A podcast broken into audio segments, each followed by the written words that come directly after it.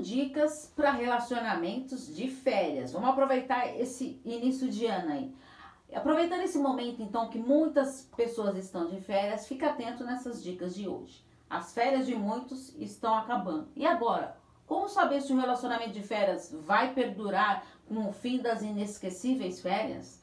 Então, aqui segue algumas dicas sobre os relacionamentos de férias. Em primeiro lugar, analise a situação com calma, sem entusiasmo das férias, para ver se vale a pena investir nessa relação.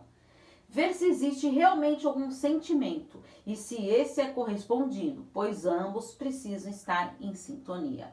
Analisar a distância em que vocês moram. É perto? Longe? Vale a pena conciliar isso? Caso seja longe, surge então o relacionamento à distância, onde ambos devem conversarem constantemente. Quinto, estabeleçam regras, façam combinados de como e quando irão se falar.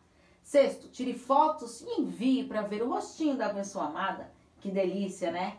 Sétimo, fala de assuntos agradáveis para transmitir alegria e paz. Oitavo, e é claro, tem que ter sinceridade para perdurar a relação. Quando há amor correspondido, sempre é válido investir na relação.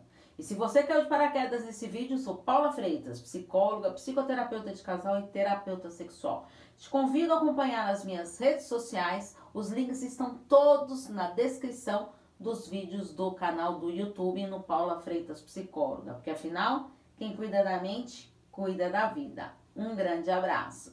Tchau, tchau.